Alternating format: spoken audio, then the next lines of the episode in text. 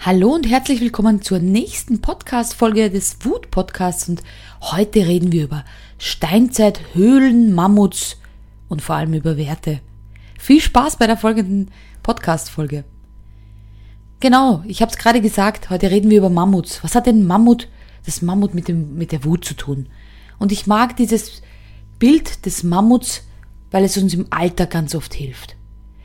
Unser Hirn ist noch gar nicht so entwickelt, wie wir es gerne hätten und ganz oft reagiert es noch so wie früher in der Steinzeit, wo wir in der Höhle saßen. Und da war die Wut einer unserer Kraftgeber, wenn so ein riesiges Mammut oder so ein Säbelzahntiger vor uns stand und wir uns, um zu überleben, dem Kampf stellen müssten.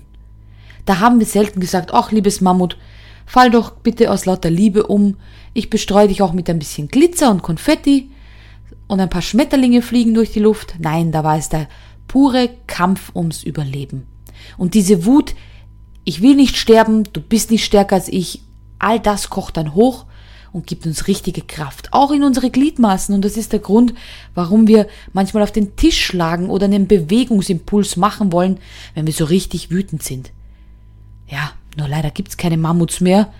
Oder Gott sei Dank. Und jetzt sind, ist dieses Mammut vielleicht jemand, wie unser Kind, unser Partner, unser Chef. Also müssen wir uns anschauen, wann, in welchen Situationen wird denn die Person vor uns zu einem Mammut? Und das passiert ganz oft, wenn Werte von uns verletzt werden. Jetzt ist die Frage, was hast denn du für Werte, die dir besonders wichtig sind? Hast du dich schon mal hingesetzt und mal aufgeschrieben, was ist so ein Wert, der wirklich wichtig ist, wo du sagst, nee, also wenn das verletzt wird, dann werde ich wütend, dann werde ich frustriert, zornig, aggressiv, all das zählt dazu. Nehmen wir mal das Beispiel Wert als Respekt. Ganz oft höre ich in meinen Coachings, Respekt ist ein hoher Wert. Aber lass uns mal dahinter schauen. Was genau am Respekt? Welcher Teil des Respekts oder wie viele Teile Respekt sagt man so allgemein und dann sagt jeder drauf, ja, natürlich respektiere ich mein Vis-à-vis. -vis. Natürlich bin ich respektvoll. Wer sagt denn, dass er das nicht ist? Aber schauen wir uns doch mal dahinter an. Nehmen wir das Beispiel der Pünktlichkeit. Es ist doch, hat doch was mit Respekt zu tun, wenn ich pünktlich komme. Aber es gibt Menschen, die sagen, ja, aber wenn ich zu früh komme, ist es auch nicht respektvoll, weil zum Beispiel, wenn ich wo eingeladen bin zum Essen, ist die Person vielleicht noch damit beschäftigt, den Tisch zu decken, kommt man da viel zu früh, ist das doch auch nicht respektvoll.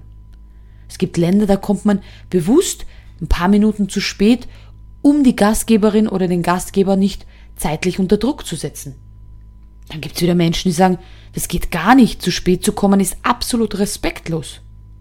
Dann gibt es Menschen, die sagen, pünktlich bedeutet um Punkt, so wie wir es ausgemacht haben, nicht früher, nicht später. Beides ist respektlos wenn man nicht zur angegebenen Zeit kommt. Also ihr seht schon, das Thema Respekt ist ganz schön komplex und gar nicht so einfach zu interpretieren. Jeder der Personen würde sagen, sie sind respektvoll. Die, die zu früh kommt, die pünktlich kommt und die, die zu spät kommt. Und deshalb ist es ganz wichtig, dass wir diese Werte nach außen kommunizieren. Wie oft sagst denn du, was dir wichtig ist? Wie oft trittst du vielleicht für deine Werte ein?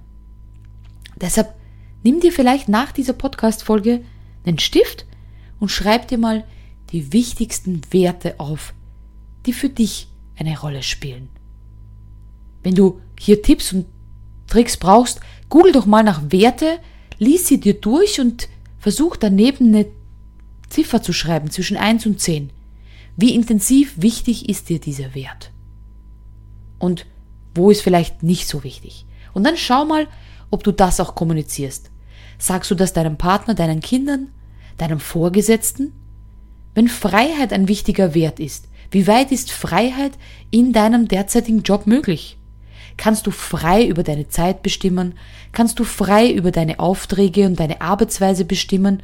Oder bist du eigentlich ein freiheitsliebender Mensch, hast aber einen Job im Beamtentum, wo du kaum etwas entscheiden kannst in Freiheit?